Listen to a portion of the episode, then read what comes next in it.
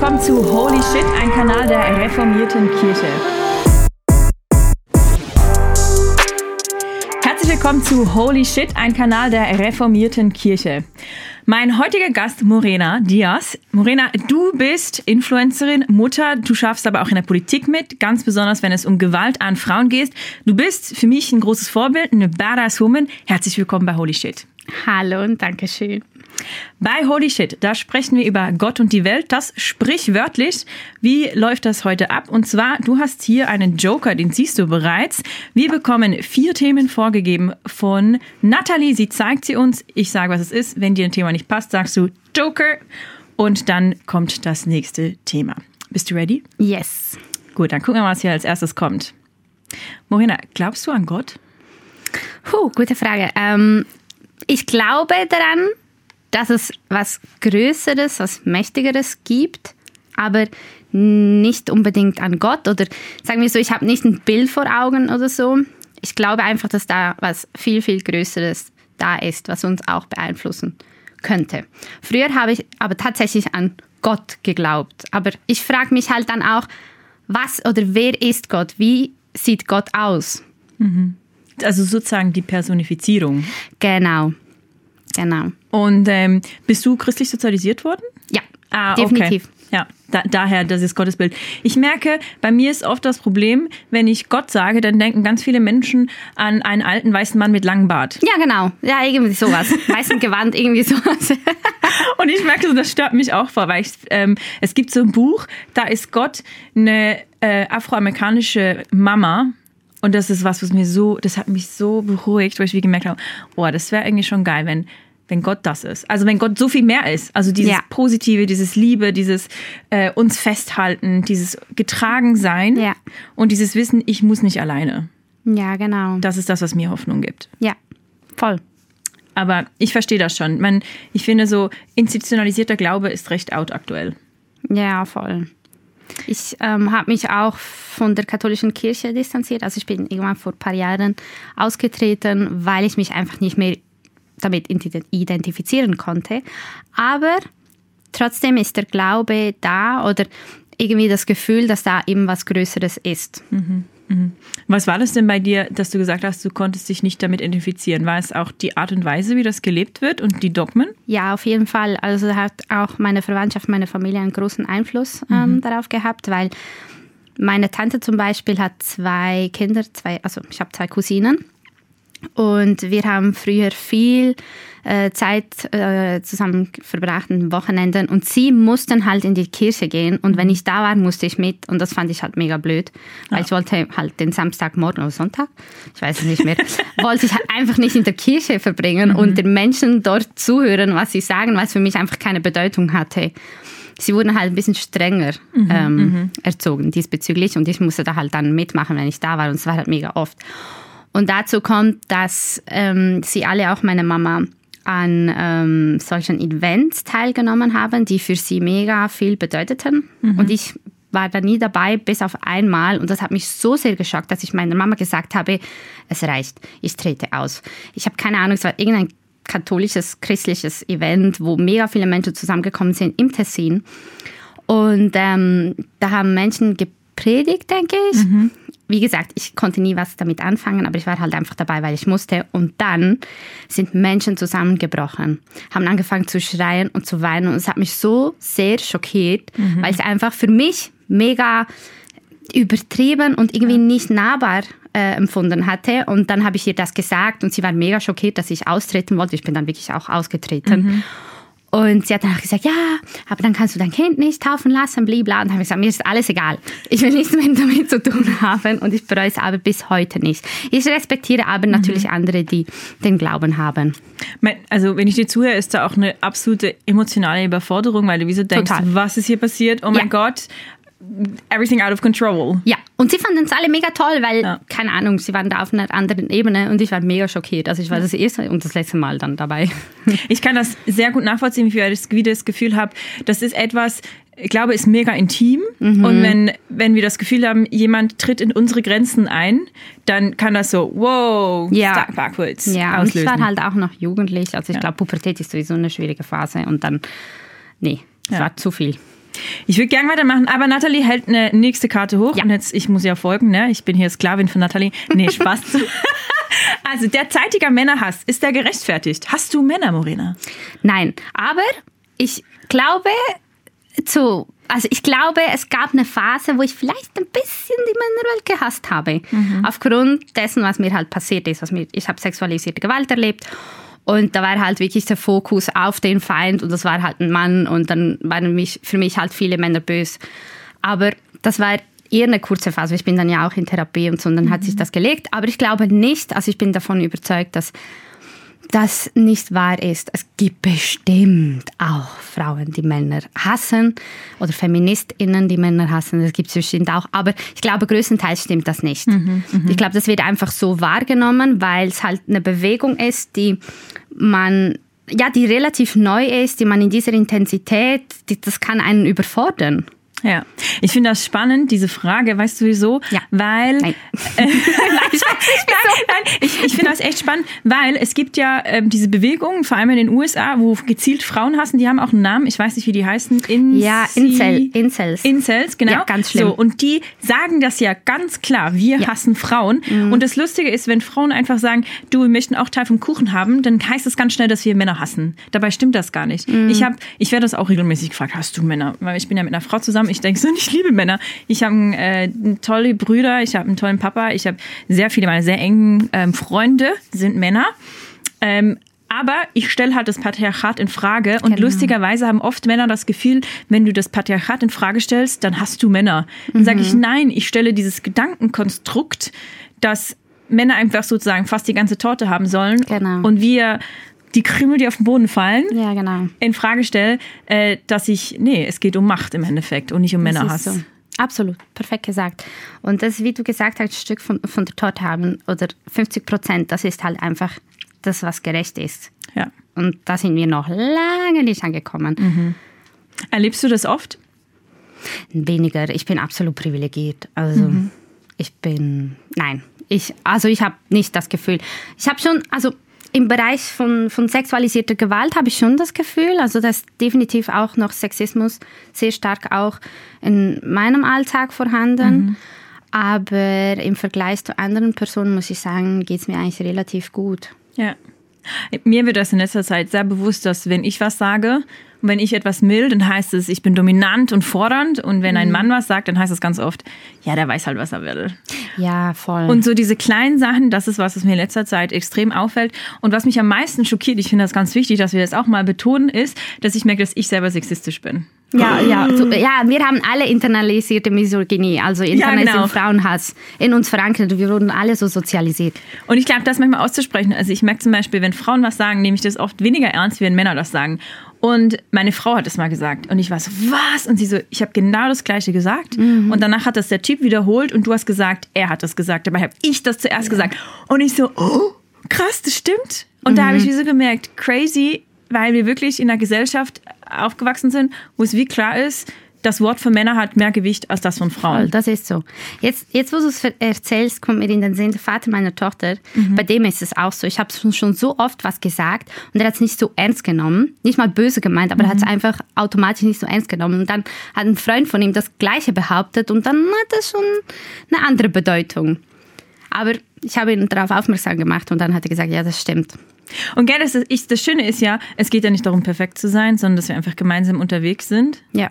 Und ich sage den Leuten immer, hey, Feminismus bringt uns allen was. Also es, ist, es bringt ja auch den Männern was, wenn sie Voll. nicht immer müssen und wir mal dürfen. Also Ich meine, ein, ein Beispiel oder ein Resultat von der feministischen Bewegung ist ja, dass wir in der Schweiz jetzt endlich auch einen bezahlten Vaterschaftsurlaub haben. Ich finde das schön, dass du so gemacht Ja, hast. Urlaub Weil es ist wirklich kein Urlaub. Ich so, hey, es ist voll Urlaub, ein kleines schreiendes Voll. Kind. Also es ist wunderschön, aber Ja. es ist auch super anstrengend. Voll. Absolut. Ich, ich muss ja ganz ehrlich sagen, ich bewundere ja alle Eltern, ähm, weil ich immer so denke, ich bin schon überfordert mit meinem eigenen Leben. Äh, ich habe zwei Hunde, das ist ja nicht ansatzweise wie ein Kind haben. Ähm, das überfordert mich manchmal schon. Und dann denke ich, krass, und dann hast du so ein Lebewesen, für das du verantwortlich bist. Also mein Respekt. Dankeschön. Also ich muss auch da sagen, dass ich auch mit meinem Leben überfordert war und halt mit mit der Geburt meiner Tochter sich alles ein bisschen gewendet hat. Ich bin immer noch mal übervoll mit dem Alltag, weil es ist einfach schlichtweg unmöglich, alles unter einen Hut zu bekommen. Aber das, es gab einen Perspektivenwechsel und viele Dinge sind für mich jetzt einfach gar nicht mehr so schlimm. Ich beschäftige mich nicht mehr so intensiv mit meinen eigenen Problemen, weil einfach dein Lebewesen ist. Das ist auch was Positives, ne? Ein Voll. Shift in der Perspektive. Voll. Voll. Ähm, Natalie hält das nächste Schild hoch. Ein uneheliches Kind. Ich habe ein uneheliches Kind. Oder? Ich bin ja nicht verheiratet. Ich bin gerade überfordert. Ich weiß nicht, was ich dazu sagen soll. War das, ist das für dich schwierig? Oder war das Nö. hier intimer? Das ist normal heute, ne? Nee, ja, voll. Also es gehört heutzutage einfach auch ein bisschen dazu. Ich finde auch, also ich merke es auch mega in meinem Umfeld, so viele, die gar nicht heiraten möchten. Ich, also alle, die allermeisten meiner Freundinnen sind nicht verheiratet und haben ein Kind. Ich glaube, der Punkt beim Heiraten, es gibt ja verschiedene Komponenten. Ich finde, der eine Punkt, wo mich nervt beim Heiraten, also oder bei einer eingetragenen Partnerschaft, wie ich das habe, ist, wir zahlen plötzlich ein Drittel mehr Steuern. Also Voll. wir sind steuertechnisch richtig Bestraft. bestraft. Wir sind auch rententechnisch richtig bestraft. Ähm, der Nachteil, wo ich sehe beim nicht verheiratet sein, ist, ähm, also rein rechtlich, meine Frau ist Juristin, darum kenne ich mich da so ein bisschen aus, ist, dass du ja einen Vaterschaftstest machen musst. Das wusste ich nämlich am Anfang gar nicht. Wenn, also du kannst, du musst sagen, das ist der Vater, aber wenn das jemand in Frage stellt, dann muss es einen Vaterschaftstest geben. Und Okay. wenn du, wenn du verheiratet bist, ist es wie klar, das ist der Vater. Ja, es ist papierkrammäßig, ist ein bisschen komplizierter. Da muss er die Vaterschaft keinen Test machen, aber die Vaterschaftsanerkennung. Er hat sich auch mega darüber aufgeregt, so, wa, warum so viel Papierkram? Dann sage ich, ja, die Schweiz halt, aber dafür ist alles abgesichert. ähm, ja, Vaterschaftsanerkennung, die musste man dann auch mit ins Spital nehmen. Oh wow. Ja, weil Als- eben, weil wir nicht verheiratet sind. Und es macht auch mega wenig Sinn, weil ich meine, du kannst ja verheiratet sein und trotzdem kann das Kind von jemand anderes sein. Also, Ähm, die Also- Kuckuckskindrate in der Schweiz ist extrem hoch. Ah ja? Ähm, ja, meine Schwester ist Gynäkologin. Ich hoffe, ich sage jetzt keine falschen Zahlen und sonst schneidet es raus. Ich glaube, wenn ich es richtig im Kopf habe, oh Gott, ich hoffe, ich vertue mich nicht in der Null. Also ich dachte, jedes zehnte Kind ist ein Kuckuckskind. Okay, siehst du? Und dann ist es so, dass du als Mann beweisen musst, dass es nicht dein Kind ist. Also du Wow. kannst, ähm, genau, also es ist recht... Äh, Das ist noch schwierig. ja, ich finde eh, Familienrecht in der Schweiz ist richtig kacke. Also, Ja. Entschuldigung, wenn ich das jetzt Ist so es. sage, aber Ist wir es. sind echt so äh, komplett hinten rein. Also da könnten wir echt noch äh, auf ganz vielen Ebenen diskutieren. Familienunfreundliches Land, das ist schon so. Extrem, gell? Mhm. Ich denke mir immer so, es wundert mich überhaupt nicht, dass in der Schweiz viele ähm, Frauen keine Kinder wollen, Voll. weil sie einfach sagen, ich bin einfach gearscht. Ja, Ich so. verdiene danach weniger, es gibt viel zu wenig Krippenplätze, die, wo es gibt, sind viel zu teuer. Mhm. Also äh, Da sind wir halt wieder da bei der Gleichstellung. Da muss also gerade in diesem Bereich extrem viel gemacht werden, dass den Frauen auch Karriere möglich wird. Das ist natürlich auf privater Ebene auch zu regeln. Man muss natürlich, wenn man eine Familie gründen will oder gründet, wie auch immer, muss man das halt auch absprechen, eben weil wir nicht das System haben, das eine Familie eigentlich ermöglicht. Also eine Familie ermöglicht und zusätzlich halt beide Elternteile ein bisschen was arbeiten können. Das geht bei ganz vielen halt finanziell nicht. Ja. Und ähm, aber das ist ein strukturelles Problem. Also es ist definitiv, in der Schweiz müssen wir definitiv noch viel, viel mehr machen, damit die Frauen dann auch Kinder haben können. Morena, ich sehe, wir haben da noch zu kämpfen politisch. Ja, voll. Deshalb bin ich auch Aktivistin. Ich freue mich. Und du warst bei der Frauensession und ich fand das so stark. Da habe ich dich das erste Mal live gesehen. Ich war so voll so fanmäßig unterwegs. fand ich super wichtig. So, Nathalie hält wieder das nächste Schild hoch. Schönheitsideale. Oh, Lieblingsthema. Ja, schieß los. du hast ja gerade ein Reel veröffentlicht. Ja. Und ich fand ich so toll. Ich muss das ganz kurz erwähnen. Und zwar hattest du Fotos von dir gemacht und hast geschrieben, korrigier mich, mein Kopf ist ein Sieb, ähm, hast du gesagt, macht mehr Fotos von euch, Nacktfotos, und behaltet die, weil ihr werdet die später schön finden. Und es ist so wahr. Voll. Voll. Das, das, was wir vorhin ja noch privat besprochen haben. Ich glaube, es geht, ich spreche für ganz viele Frauen, dass man im Moment, wo man das Foto oder die Fotos schießt und sie anschaut, dass man sie nicht so schön findet. Oder vielleicht denkt man, oh, ich habe ein paar Pfunde zu viel auf den Hüften oder keine Ahnung, man könnte dies und jenes noch verbessern. Und dann legt man die mal, oder legt man die zur Seite, heute ist ja digital, schaut man die mal ein paar Monate nicht an. Und dann, ein paar Monate später oder auch Jahre, denkt man so, hä?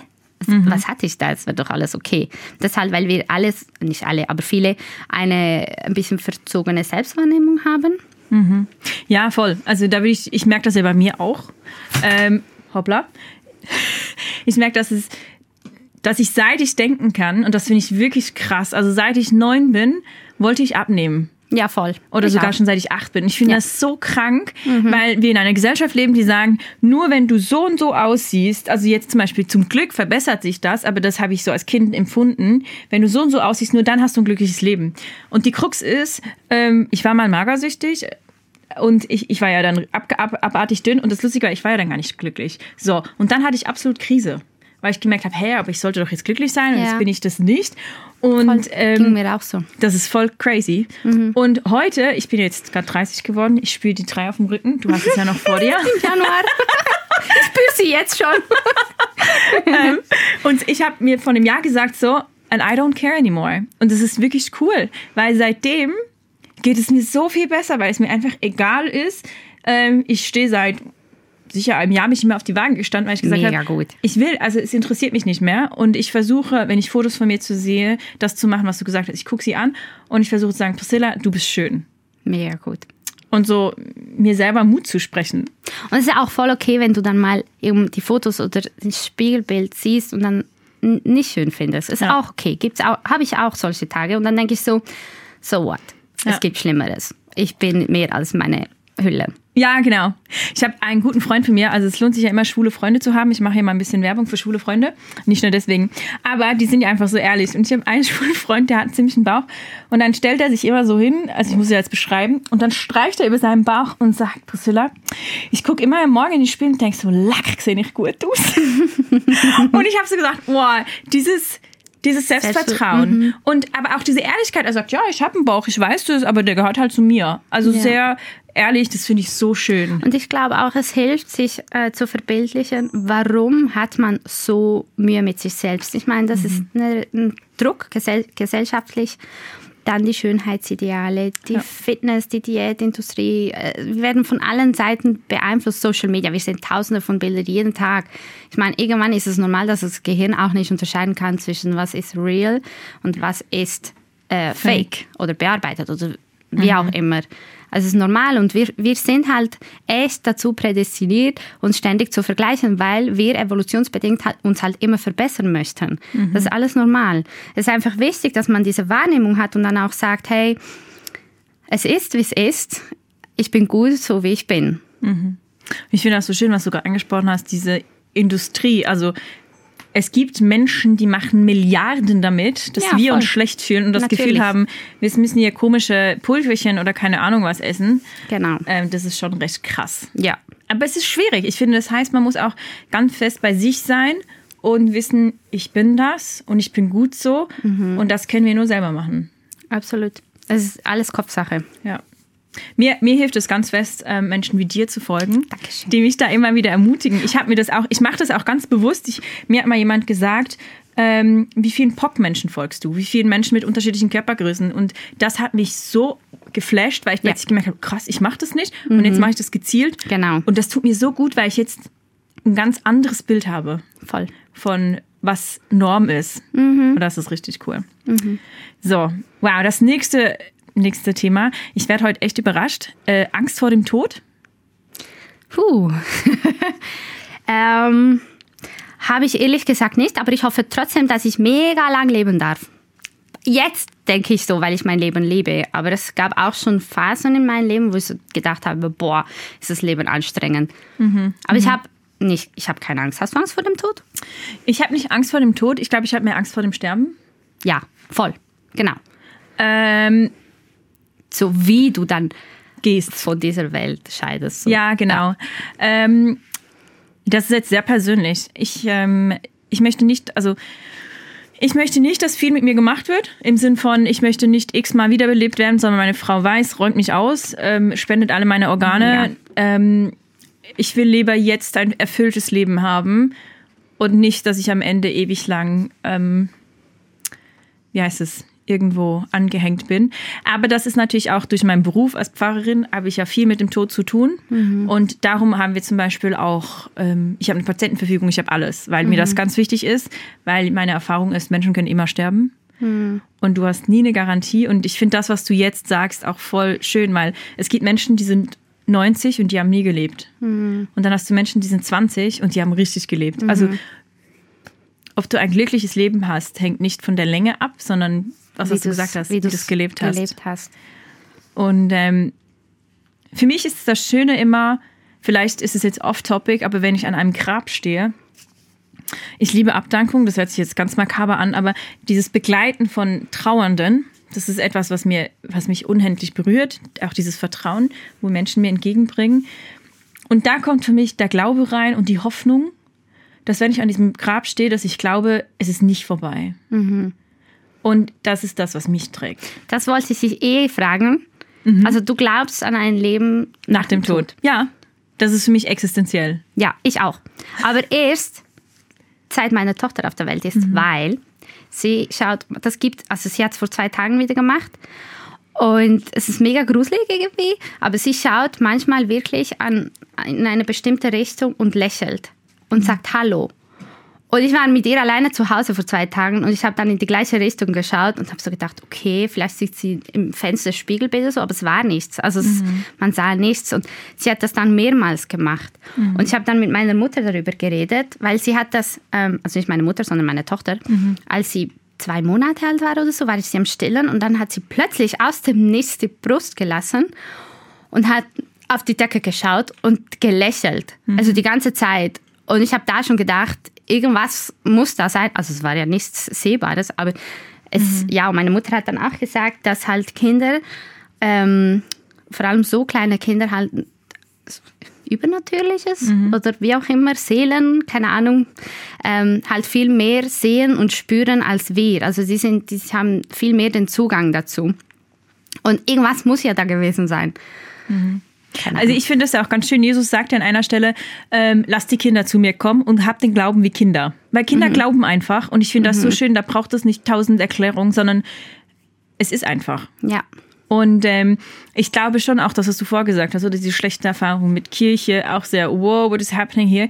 Da merke ich für mich so, Glaube ist für mich auch ganz viel Emotion. Also ob ich glaube oder nicht, hat auch damit zu tun, habe ich ein positives Verhältnis dazu oder nicht. Und ich merke, mir ist es ganz wichtig, dass Gott nicht ein Gott ist, also ein Mann, das finde ich aber ganz schwierig.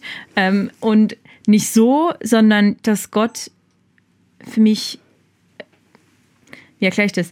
Jemand ist, der mich einfach bedingungslos liebt und ich weiß, ich kann mich fallen lassen und ich weiß, dass egal was ist, ich nicht losgelassen werde. Und das trägt mich. Und das Wissen, dass auch wenn ich sterbe oder Menschen, die mir ganz, ganz nahe sind, dass die auch nicht losgelassen werden. Ähm, ich sage immer an der Abdankung, man kann nicht tiefer fallen als in Gottes Hand. Und das finde ich so schön, dieses Bild von diesen Händen. Und da werden wir uns auch alle wiedersehen. Das ist so meine Hoffnung. Voll schön. So, ich muss aufhören. Ich habe mal wieder viel zu viel gequatscht. Ähm, Ja. ADHS lässt grüßen. Wir haben auch den Joker nicht, nicht gebraucht. Morena, gibt es noch was, was du sagen willst? Ich möchte einfach nochmal betonen, dass ich, obwohl ich selber halt aus der Kirche ausgetreten bin, ich trotzdem jeden respektiere, der einen Glauben hat und ihn auch so lebt, wie es mich damals halt davon abgeschreckt hat. Also ich, find- ich habe es auch völlig akzeptiert im Sinne von, wenn die das so leben und so fühlen, ist das ja mega kraftvoll, aber ich kann mich halt einfach nicht damit identifizieren. Ich möchte das einfach nochmal betont haben. Voll gut. Morena, ich danke dir viel, viel mal, dass du gekommen bist. Danke dir. Ich danke euch fürs Zuhören, fürs Zuschauen. Wir freuen uns auf unseren nächsten Gast. Bis zum nächsten Mal. Ade. Tschüss.